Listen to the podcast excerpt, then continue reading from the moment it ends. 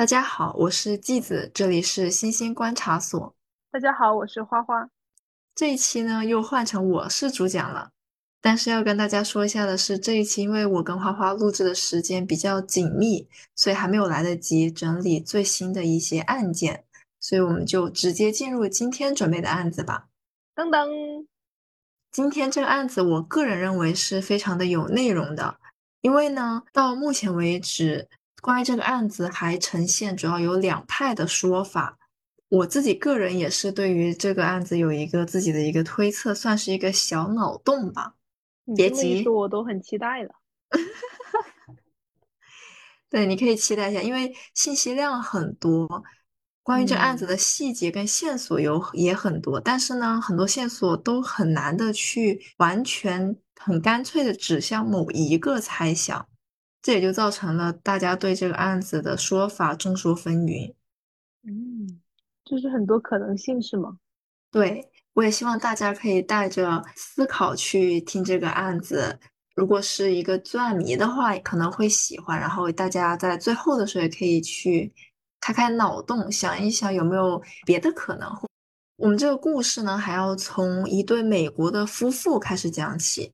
首先，一九七零年的时候，一位美国白人女性叫做 Dolly r u t h i e r 出生了。在她十五岁的时候，她就认识了她后来的丈夫。他们两个是属于在餐厅一见钟情，非常幸福。然后两个人成为情侣之后，没有多久啊，在一九八八年的时候，两个人就登记结婚了。这个婚姻呢，也是受到了周围的亲戚朋友的祝福的。婚后，两个人渐渐的有了三个儿子。达利·鲁铁她的丈夫叫做 Darren。Darren 呢，他自己是有创业的，然后呢也经营比较好。到九五年左右的时候，Darren 的年收入就有十二万五千刀。大家可能现在觉得十二万五千刀也不算是一个富豪吧，但是在九十年代，我觉得这笔收入哪怕是在美国也是收入颇丰的。所以很快他们就在德州买了两层别墅，两个人很恩爱。据说啊。结婚的时候，Darren 用来求婚的钻戒还被 Rutia 天天戴在手上。我有看到一个报道，他说 Rutia 之前会经常去理发沙龙，然后当时每次去的时候，他都会每根手指上面都戴着一个钻戒。这个也是给他们当时店里面遇见过他的人，还有社区里面的人都留下了很深的印象。我觉得这也可以看得出他们当时家里条件是真的不错。嗯。但是到一九九六年的时候，年初，Darren 他的公司经营情况稍微有了一些变化。这个经营情况呢，就导致他有一些负债。在这种情况之下，可能加上两个人的关系也因为这个经济情况稍微有点恶化，Rutia 就曾经考虑过服药自杀。但是好在他后来自己想明白了，就放弃了。然后当天晚上，她 Rutia 把这个事情跟丈夫说的时候，丈夫也安慰了她。所以我就觉得当时可能两个人的关系虽然有矛盾，有有一点点隔阂，但是没有说特别深的地步。对，就还是很恩爱的。嗯，对，总体是这样子。但是美好的生活呢，也在 Darren 有了这个经济状况之后，一天，一九九六年的六月六日这一天，迎来了一个转折。为了方便大家更好的理解，我会发一张他们房子的一个构造图，在播客的简介部分，大家可以去看一下。具体的时间是六月六号的凌晨两点三十一分，在德州啊，这个地方的警局就接到了一则报警电话，电话正是 Dolly Rutia 拨出的。在电话里面，Rutia 用非常激动，然后有点颤抖的声音告诉接线员。刚刚有人闯进了自己的家里面，并且这个闯入者刺伤了两个儿子，还在自己喉咙下面的地方切了一刀。就感觉喉咙下面切了一刀是那种处刑的那种姿态啊，处刑的姿态具体是指什么？就我之前看国外一些恐怖分子的那种杀人袭击，他们都是会在脖子那里就是割一刀，然后呢。哦，并且把他们受害者的那些双手绑在后面，蒙住头什么的。啊，我懂你意思了。但是在这个案子中，其实 Rutia 并没有被双手反绑嘛，因为他当时还在跟九幺幺打电话。嗯，那具体情况是，当天晚上，他和他的两个儿子躺在家庭休息娱乐的一个空间里面，这个房间里面，他们三个就躺在沙发上面，因为两个儿子想要看电视节目，然后看着看着，到半夜的时候，三个人就睡着了。他直到听到了有一声玻璃砸向地面，那个玻璃破碎的声音，然后他随即就醒了过来。然后就看到了一个陌生的男人站在自己的面前，因为他当时是躺在沙发上面的，所以这个陌生男人就几乎是站在沙发头的位置，有画面感了。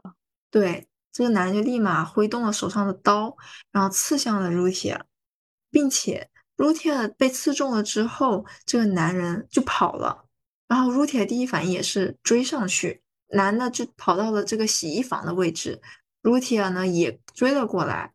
到洗衣房的时候，Ruthia 只看到了那把刀掉在了地面，然后那个男的好像是往车库的方向逃走了，所以 Rutia 就捡起了这把刀，然后再追到了车库，就发现这个男人不见了踪影。这个车库是连接着户外的吗？对，就是在洗衣房连着的车库，那个车库等于说是房子这栋楼多出来的那一部分。那有可能是那个男的跑出去了。对，就是从洗衣房跑了出去。那这个时候，Rutia 回过神来，他就回到了客厅，发现两个儿子都倒在了血泊当中，于是就有了刚刚的九幺幺报警电话。他打电话，然后一边尖叫的声音也吵醒了在楼上睡着的两个父子。当丈夫跑下楼的时候，就看到了浑身是血的妻子在哭喊。然后自己两个心爱的孩子都已经倒在了血泊当中。Rutia 他自己不是被捅了一刀吗？嗯，他那时候竟然没有第一时间发现客厅里的两个儿子也被捅了吗？这个有可能是一个问题。当时他家里其实没有开灯的，因为他们都在睡觉，所以他当时是处在一片黑暗当中的。哦，但是，但你这个疑问很好，咱们可能稍后会讲到。丈夫下楼了之后，其实当时他的小儿子 Damon 胸口还正在往外冒血，因为 Damon 的位置他就靠近上下楼梯的地方，大家也可以在简介里面看到那个示意图，有三个人他们位置的示意图。然后 Ruthia 就赶紧打着电话，并且让丈夫给儿子做 CPR。这个报警电话接通没有多久，准确一点的时间是五分四十四秒。警察就赶到了入铁家。首先啊，这个家中确实的非常混乱。警察看到在客厅地板上躺着两个男孩，一眼望过去呢，有一个靠近沙发的位置，这个男孩也就是他的大儿子 Devon 已经是受了致命的伤了，当时他躺在墙角已经死亡了。另外，刚刚说的还有呼吸的小儿子 Damon 呢，因为失血过多，在医护人员赶到之前也去世了。就是当场死亡了，嗯，可以说两个男孩都当场死亡了。而 Rutia 自己身上，他被歹徒在脖子划伤，然后伤口其实离颈动脉只有两毫米。他身上也有伤，在他的右前臂的外侧有一个划伤，左手手指上面也有刀切过的伤痕。那他真的是万幸啊，好险，就是差那两毫米。对，所以他就立马被送到了医院进行救治。当时在屋里的，刚刚说的楼上还有她的丈夫，还有一个最小的儿子。这个最小儿子只有七个月大，所以她丈夫跟最小的儿子就在二楼一起睡觉，两个人就很幸运的没有遭受到歹徒的袭击，逃过了一劫。嗯，那我们来先具体说一下，在 Rutia 住院的这两天里面，警方在案发现场调查到的一些信息吧。好的。嗯，我想提个问题，就是刚刚说歹徒是进来之后站在沙发那里捅伤了 Rutia 嘛？那 Rutia 当时是没有关门吗？歹徒就这么轻易的进来了是吗？关于歹徒如何进入到这个房子的，警方也是做了一个调查的。Rutia 是这样子说的：歹徒不是从洗衣房那里往车库跑，然后就跑出去了吗？对，所以当时 Rutia 的说法是，凶手很有可能是从车库的窗户进入的。我看到这个窗户具体的一个样子，这个窗户是一个落地窗，就是说它车库连接家里内部的洗衣房中间其实就是一个落地窗的。那个落地窗的下方它是纱窗，它不是那种我们想象的非常结实硬的类似玻璃的材质，所以他那个凶手就用刀把纱窗给切开了，然后那个口子其实我看了一下图片也非常大，在那个简介里面大家也能看到。警察经过现场勘查，确实也验证了 r u t i 的猜想。这个车库落地窗的下半截部分的纱窗被人用类似刀一样的利器给割开了。警察在洗衣房的地板上面发现了一把带血的刀，这把刀的上面后来被验证了有 r u t i 的指纹。那把刀就是 r u t i 想要追凶手时抢过凶手的那把刀，对吧？对，他从洗衣房的地板上面捡起来的。嗯。然后室内在他们家庭娱乐房，也就是三个人最后受到伤害的那个空间里面，有非常多的血迹以及玻璃碎片。关于这一点 r u t i e 的解释就是，当时凶手吵醒 r u t i e 时，还记得吧？弄掉了那个玻璃，可能是玻璃杯一样的东西，碎片就掉在了地板上面。地板上的血迹，除了是他们小一点的儿子，就是二儿子 Damon，他当时还活着，所以有。可能有爬动的一个痕迹之外，也有非常多点状一样的血滴类型的滴落在地板上面。血滴类型的血迹是如何形成的呀？就是那种你刺上去，它可能会飞溅出来。然后也有就是像 r u t i 他自己在跑，所以他受伤的情况之下，他的血会滴下来。哦，明白。嗯，因为当时 r u t i 是浑身是血的。警察其实在这个房子的外围并没有发现什么可疑的痕迹，比如说歹徒的指纹、脚印，或者是可能掉落的一些头发，或者是 DNA 都没有发现。那两天之后，入铁就出院了。在她出院一周之后，六月十四日这一天，入铁跟她丈夫下了一个稍微在外人看起来有点奇怪的决定，他们决定在家里开一场派对。啊，受伤了还要开派对？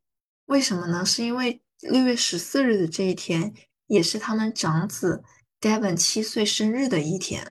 可是他长子不是刚刚才死亡吗？对，所以说稍微在外人看起来可能有一点奇怪，但是对朱铁跟她的丈夫来说，这场庆生派对，儿子主角 Devon 虽然不在，但是所有关心他的人都被邀请来了。包括附近的邻居也带自己的小孩子前来，有些小孩子也是 Devon 生前的好朋友，大家就一起为这两个小孩，包括他的哥哥嘛，唱起了生日快乐歌，然后也在空中放了一些气球，表达祝福以及一点怀念吧。我个人是感觉啊，对于 Ruthie 跟她的丈夫来说，这像是一场哀悼，而并不是说纯粹的聚会。开心用的，虽然说是祝福的意思吧，但是其实我感觉对他们来说是表达内心的痛苦的，可能某种程度上面也是一种情感上面的慰藉吧。我就说嘛，怎么会在自己的孩子去世没两天就开派对呢？嗯，对。那你觉得这个解释，刚刚那个解释对于你来说，你能够理解吗？我可以理解。但是还是有点奇怪，对，可能是文化差异吗？我觉得可能是因为这种行为不太常见，嗯，有点超出我们常识了，所以我们会觉得情感上面感觉好像可以存在，但是就觉得特别奇怪。是的，对，所以其实有的人也不这样子认为，他们当时在派对上面所有人的行为，尤其是 r u t i a 的行为，被媒体录了下来，并且发到了网上。这个视频当时就被警局给注意到了，也成为了警察将怀疑的目光投向本来是受害者的 Rutia。他表现得十分开心吗？在这个派对上面，Rutia 他一边嚼着口香糖，然后一边跟旁边的邻居或是亲戚偶尔有一些交谈。确实，在过程当中确实有面带微笑。但是她是女主人，招待客人也很正常吧？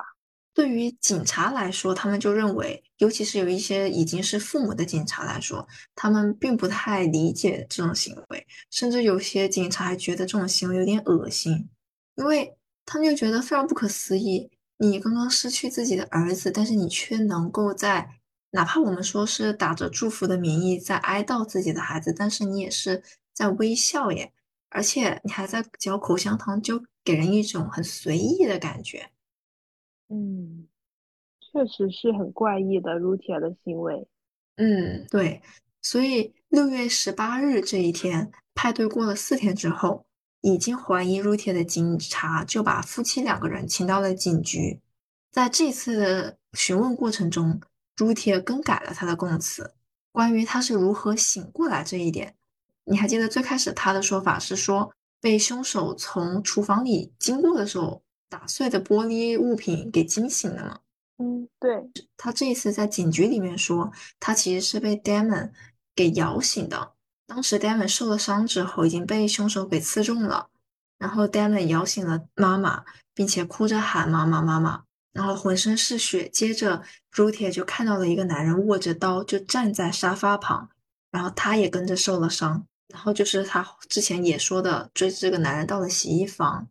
并且也因为一直在黑暗之中的关系，没有开灯嘛，房子里面，他并没有注意到脖子上自己的伤痕。等到他从车库里面再回来的时候，他再去看两个儿子，才发现原来他们三个人都遭受了非常严重的伤害。那第二个解释跟第一个解释都很合理。你有没有觉得不合理的地方？那如果是像他被儿子戴蒙摇醒的话，那玻璃碎片怎么解释呢？在这个过程中，凶手也有碰到那个玻璃物品，只不过说不是这个声音吵醒了他自己，是凶手在从厨房经过跑的时候。哦，就是凶手把他在逃跑的时候把那个玻璃瓶给碰掉了。嗯，对。还有一个奇怪的点就是，我觉得如果我是撸铁的话，我第一时间就会呼叫。嗯，对，因为很害怕哇，突然有个人出现在自己的面前，然后自己的小孩受伤了。关键是那个男的还拿了把刀，我第一反应肯定是呼叫我老公。对，其实我个人还有一点觉得奇怪的地方，当我当时看到这个伤害了他两个儿子的情况之下，他一个儿子已经几乎死亡了，然后另外一个儿子身受重伤，就他们俩儿子大部分的伤都在他们的背部，是那种从上而下的贯穿伤，就非常严重。但是这个声音没有吵醒 Rutia，而且我觉得这个过程中两个儿子多多少少应该也是会呼喊的吧？对，肯定会尖叫。对呀，如果说凶手只有一个人，怎么能够按住两个孩子都不让他们吵，并且几乎没有发出声音的把两个孩子都给杀掉了呢？这个是引人怀疑的。但 Rutia 有可能也说自己是因为睡眠比较深，不容易吵醒。我觉得再深也。他能被他儿子给摇醒，但是两个孩子在他旁边被杀害，他都不知道。我觉得，反正我是理解不了的。对，这是个疑点。嗯，那本来警察就在怀疑 Rutia 杀害了两个儿子，然后他还在警局里面更改他的供词，于是当天警察就直接以谋杀嫌疑逮捕了 Rutia。丈夫当时也在警局被审问嘛，等他被审问完出来的时候。其实警察是把他放走，认为他没有嫌疑的。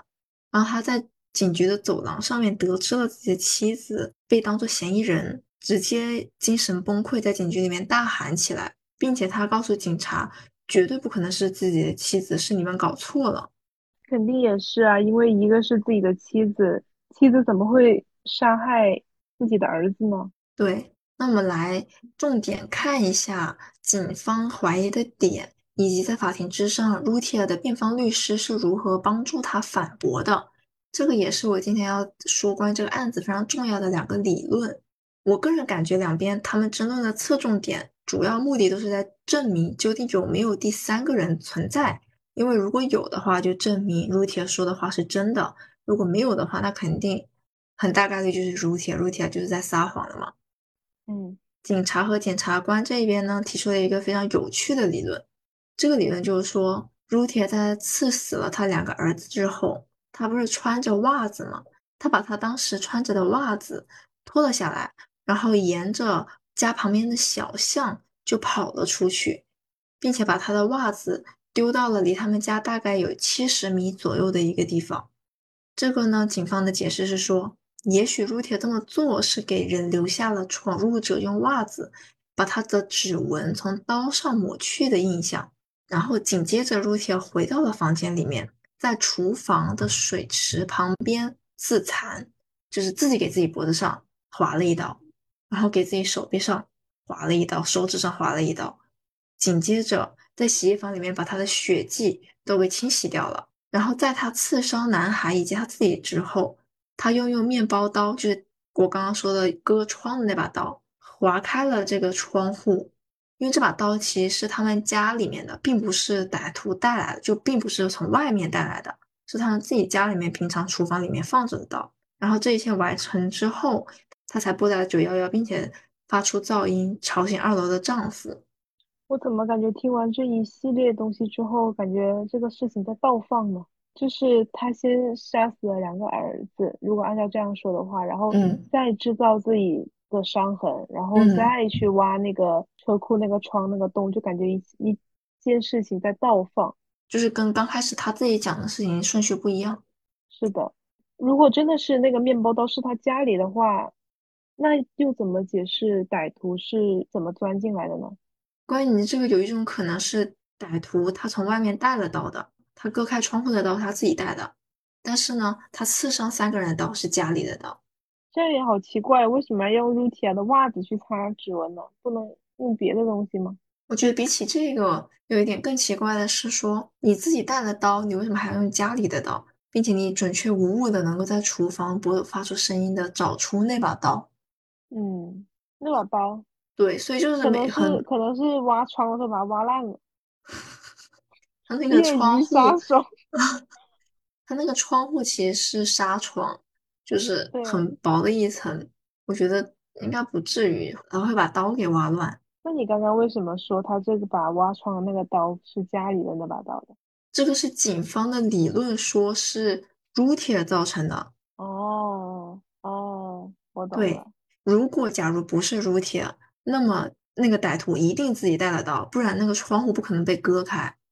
嗯，但是他带了刀，就一就不能解释他为什么一定要拿家里的刀，并且。家里的刀他怎么知道在哪里？然后他自己带的那把刀又去哪了？因为现场没有发现第二把刀。我觉得歹徒找刀这一点倒不是困难，就是说我我的意思是，如果他要不发出声音找刀这一点倒不是很困难，但是就是难在怎么解释他自己的刀去哪里了。对，是的，警方的理论还有以下的几个支持点，也是他们在怀疑的关于 Rutia 的疑点。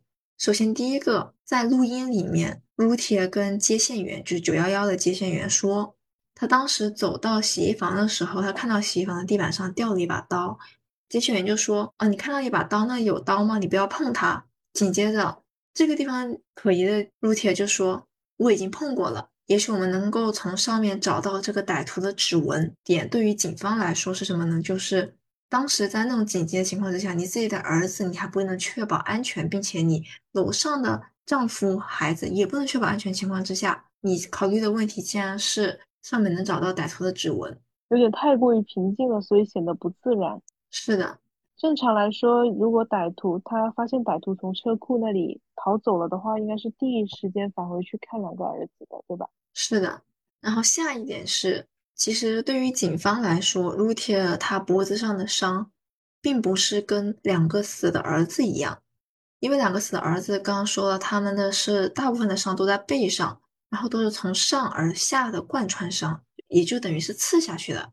我觉得对于 Rutia 的说法来说，两个儿子躺在地上，然后那个凶手从站着往下刺他们也是比较正常的吧。但是 Rutia 他脖子上的伤是横向的，你懂我意思吗？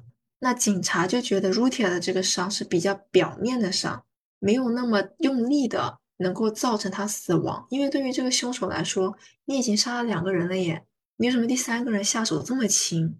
还有一点就是在医院接受治疗的时候，治疗 Rutia 的医生曾经告诉过警方，他脖子上的这种伤口是有可能自己造成的，是存在这种可能性的。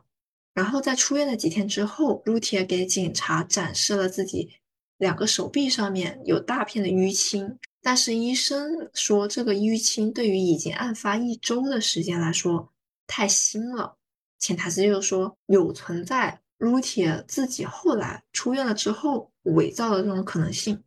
歹徒如果杀小孩子都这么用力、这么凶残的话，在面临这个 Rutia 这个大人的时候，应该是更加毫不思思索的去伤害的。歹徒肯定知道 Rutia 给他带来的伤害力，一个成人女性的伤害力肯定是要比两个小孩子要大的。对所以，说，我觉得对他使用这么大的伤，有两个可能：第一个就是歹徒被他吓到了，因为没有开灯，他可能看不清这里还坐了一个人；第二个就嗯是 Rutia 在说谎。嗯，有可能。像你说，他可能歹徒被吓到了，我觉得这种可能性非常的小，因为当时 Rutia 在沙发上是躺着的一种状态，他在睡觉嘛。那这个凶手完全哪怕说可能因为某种情况已经把他胸口划了一刀了，那他为什么不接着往下刺呢？你懂我意思吗？就是我我懂，我带入到凶手这个状态，我感觉凶手肯定是已经是亡命之徒了，命杀两个小孩子了耶！你这里让这个人逃出去了，就哪怕凶手不知道楼上还有两个人，在一楼这个 t i 你让他逃出去了，他必定报警啊！嗯，他一。报警，你这个时候就是 r o t i 想殊死搏斗，这个歹徒应该也想殊死搏斗才对啊！杀两个孩子这种行为，并且割穿，我觉得一路进来，而且没有留下很多的痕迹，感觉他非常的专业。甚至专业到把自己的指纹给抹去了。对，接着说第三点，警方怀疑的点，在这个房子他们主要案件发生的地方，也就是一楼，从这个家庭娱乐房到洗衣室这个过程中间，所有的血迹，除了血迹之外，还有玻璃碎片。那 Rutia 他当时是说，这个歹徒把玻璃打碎，打到了地板上面，对吧？嗯，这个血迹的痕迹比较符合的是 Rutia 走动了，他从身上滴落下来的痕迹，因为它是点状的嘛。那在这种情况之下，警方就发现这个血液其实是在玻璃的下面的，什么意思呢？我知道对吧？你来说一说。就是他的血滴了之后才打碎那个玻璃的。对，那这个就很明显，跟歹徒先打碎，然后他再跑的这个就完全不符合了吧？嗯，另外一个是 Rutia，他的惯用手是右手，在他 T 恤的右边的后背部分，就是在肩膀后面一点的地方，发现了三滴针刺状的，有他两个儿子以及他自己的混合起来的血迹。在后背处自己应该很难操作吧？还是针嗯刺状的血迹？对，有可能是自己脱下来弄，也有可能是有人帮助他这么弄。嗯，你也有这种可能。其对于警方他们的推测是，很有可能是 Rutia 把刀举过头顶刺向他两个儿子的时候，本来就带血的刀，那个血滴因为手在挥动嘛，所以就往后挥的时候，血滴就直接滴到了后背处。哇，如果真是这样的，太可怕了吧？那得多用力啊！而且是自己的儿子，哎，是的，好可怕！是就是你在一片黑暗当中，如果这个是真的的话，在一片黑暗当中，一个，母亲。我今晚还得跟我啊。妈睡呢，你知道吗？关于那个凶手是从窗户进来的这一点，假如说真的按照入帖所说的，这个窗户的纱布是被凶手从外面割开的话，警方对于这个也进行了一个检测，在窗沿的周围内侧以及外侧都没有人进入或者出去的痕迹，没有检测到任何的指纹，并且其实在窗户外边大概一两米远的地方，还有一片植被。我看图片上面这个花也就反正离得也比较近吧，然后中间就是过道，在花的哦，上面是有覆盖一些东西的，这个地板上面其实也是有覆盖一些东西的，就不是那种走下会不留痕迹的地板，但是这些覆盖的东西并没有被破坏，我明白了，就是说，如果有人从外面钻进来的话，那些花怎么样都会被破坏，就是被踩掉一点啊，什么之类的。所以就没有办法证明 Rutia 说的话是真的。对，对呀，他从这里出去了，他他从这里出去总能总能留下些痕迹吧？难道他出去之后又擦又蹲在那里擦掉那些窗边的那些痕迹吗？根据 Rutia 的那个说辞，这个凶手肯定是没有时间的。对啊，那肯定会留下至少有一个两个鞋印这样子的吧？为了验证 Reuters 所说的凶手可能是从这个窗户进出的这种可能性，有一名法医专家就试图复制了闯入者一系列的动作，比如说他在走向这个车库门的过程中，你还记得当时 r u t i 说这个凶手从他们三个人待的房间，然后跑到了洗衣间，穿过这个门口，然后往车库那边走吗？然后在洗衣间这里把刀给扔了下去吗？对，这个刀掉在地板上面，其实留下了一个血液的痕迹的。那你说，按照常理来说，你人正在跑的时候，他肯定就是随手一扔这个刀，他不可能说站在那里，然后呢，呃，还怎么样怎么样一下那个刀，对吧？因为你在逃命，哎，就起码你是看到凶手从这里出去了耶。所以警察就请了一个法医专家，复制了凶手一系列的动作，按照 r u t i 所说的这个过程去做。当这个法医专家走到洗衣间的时候，他把一个带血的刀从大概他的腰的高度扔到了地板上面，然后这个血迹溅落在地板上面的模式，跟当时案发当晚警察在洗衣间发现的那一个血迹的模式是不一样的。我明白了，嗯，也就是说，如果当时有这个凶手在洗衣间逃命的过程当中扔下这把刀。不可能造成警察看到的那个样子，就是说，警方在现场洗衣房那里发现的血迹，有可能是撸铁故意而为的。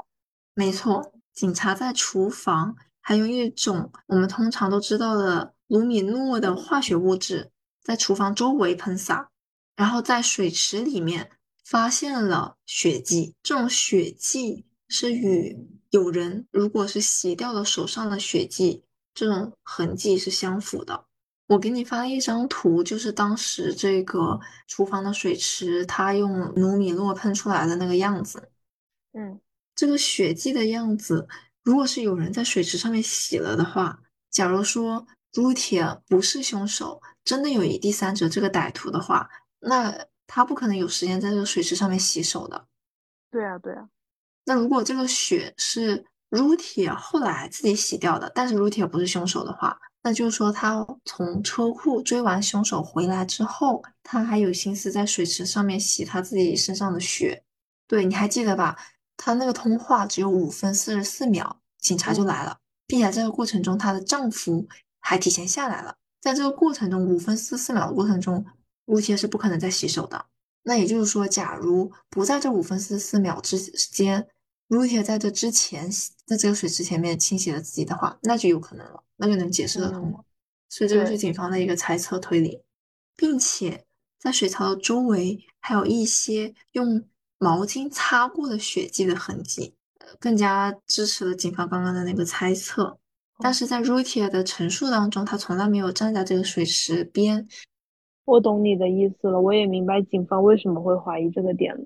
嗯，还不止这一些。有一个痕迹证据分析师，就他说，他说他发现了在厨房有一把刀，也就是我们刚刚说的那一把有可能割开这个窗口的刀。那这个刀它上面有一个几乎看不见的纤维，大概是长六十微米的。这个刀呢是由涂有橡胶的玻璃纤维制成的。重要的是，在显微镜之下，这个分析师就发现，在刀上面。有与窗纱上面的玻璃纤维一模一样的成分，所以说这把刀是用来切窗纱的吗？那如果是这样子的话，只有已经在屋子里面的人能够割开它。对，是的，总不可能那个人先飞进来，然后拿你家里的刀去割那个外面的墙，然后再爬进来，对吧？这个很，这个根本就是不可能啊！我感觉现在所有的证据都指向陆铁。我我有一个大胆的猜测，会不会是因为那两个小孩子有保险？哎，是的，因为你刚刚说她老公经济状况不好了嘛，他们肯定也急需用钱。然后两个小孩子能给他们带来什么价值呢？又不是去赶鸭子什么的，那就是保险嘛。所以，所以检方这边他们提出的一个动机就是说，像你所说的，如铁是为了两个孩子身上的保险。并且警察其实在家里没有找到如铁丢失的财产的。如铁他其实是有比较贵重的很多一些，像他之前戴的一些钻戒、项链、珠宝，但这些都没有被有可能存在的第三者带走。在警察审问丈夫的时候，丈夫也承认，因为生意欠债的关系，他一共欠下了两万两千美元。自己也曾经向如铁的继父询问过。是不是知道有人可以帮助入侵自己的房子抢劫？就是说造一个抢劫的假象，去骗保险公司，这样子保险公司就会索赔自己。但是丈夫也在后来跟警察说自己从来没有这么做过，然后确实也没有任何证据去支持丈夫有可能请了人来做这些事情。那么警察就问了，那是不是你在聊天的过程当中，比如说你在跟别人，就像你跟继父一样，你们俩沟通的过程当中，有可能被第三者，尤其是社区附近的小偷给听到？露铁的丈夫就回忆起来，但他也不确定到底有没有。嗯，但是这个只是他的一面之词，不是吗？我觉得是，如果假设有小偷听到了，但是你进入你并没有为财而来啊。重点不是说是不是一面之词，重点是没有任何证据啊。嗯，就哪怕他真的入室抢劫了，重点是他们要做的是一出戏啊，他完全没有必要说这个入室抢劫人杀两个人嘛，那么深就完全是为仇而来嘛。嗯，警方的这个理论基本就是这样子，加上他们的线索，跟大家讲完了。我们先来讲一下。Rutia 他这边辩护律师的一个反驳，首先直接讲动机这一点吧。刚说了，Rutia 有可能是为了孩子身上的保险，但是问题是两个孩子的保险加在一起只有一万美金，所以辩护律师就说这个一万美金还不够两个孩子的丧葬费用的。另外，他更进一步的说，如果是为财，为什么 Rutia 不直接杀掉丈夫就好了？因为丈夫身上是有八十万美金的保险的。而且你为什么不把最小的儿子杀掉？这个简直是更加轻易，而且你可以获得更多的钱。就说明他就是不是为财的。重点就是他没有这个动机。好的，然后我们一点一点来说刚刚警方的怀疑的点。首先，第一点，关于警方认为那一个奇怪的在派对上面的视频，为什么 Ruti 你要笑？辩方律师这边是说，你没有办法去预测一个遭受了巨大苦痛的母亲。在这种情况之下，他会做出什么样的一个反应，以及他应该有什么样合理的行为，并且当时有很多亲戚参加那个聚会的亲戚回忆，其实，在派对的开始，如铁是有哭的，并且呢，如铁跟大家说，咱们今天因为是儿子的生日，他不想说大家都哭哭啼啼的，这样子反而没有一个生日的氛围。我明白了，他。的律师主打的一个就是哀伤莫过于心死，你也可以这么理解。反正就是说，因为所有警方没有遭受过他们的孩子或者是亲戚在这种情况之下被杀害了，他们有什么样的一个行为吗？他自己都不知道自己会怎么样做，所以他们也是凭着一个常识常理。但是你很难想象，你每个人个体都是不一样的。关于血迹和玻璃奇怪的位置。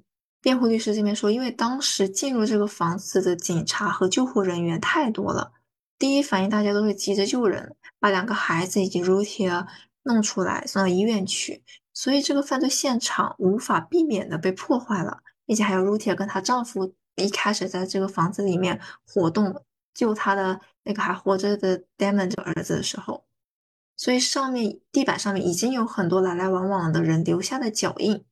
血迹跟玻璃的位置也被破坏，无法说明最后勘察人员在勘察的时候拍下的照片那个位置是最真实的。嗯，这也能说得通。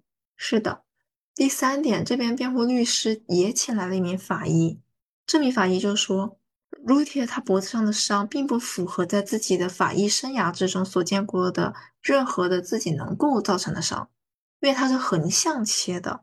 所以就是可能某种程度上来说确实有点难。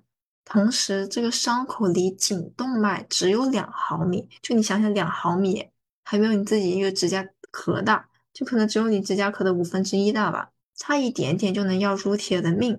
一个不是专业人员、没有专业知识的入铁是如何这么精准的保证自己自己能活下来，然后给自己来一刀？另外，从入铁打电话。到警察来一共也就五分多钟，这个时间是够用的吗？让 Rutia 能够处理这么多事情，要先扔刀，然后给自己来一刀，然后丈夫比警察还早下来，你还要处理身上的血迹这一些。我觉得前三点都可以能被公众所接受，最后一点那个五分钟能够处处不处理的完某件事情，倒是有点存疑吧。我觉得 Rutia 一个人应该是不可以的。对，除非有外力嘛。而且这个接线员他其实某种程度上也能够感受到撸铁当下在干什么。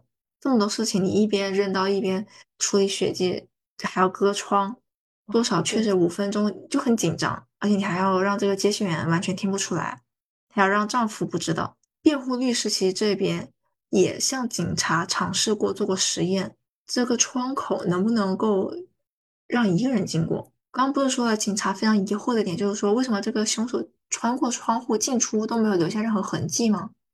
这边辩护律师就找个人尝试。从刚给你这个图片的窗口，这个大小完全一个男人正常身高的男人是可以一脚从外面踏进来，然后就走进来的。所以说，在这种情况之下，这个男性是可以不踩在窗户的门槛上面的，也可以不借助手的帮助跨越这个窗沿进入到房间。而且因为中间还有一段距离，虽然说有一些花，但是其实人穿过的过程中是可以不碰到花的。也就意思是说，可以不留下任何脚印和指纹。还有一个问题，在案发当晚，Rutia 的那只袜子就是离房子大概七十米远的地方。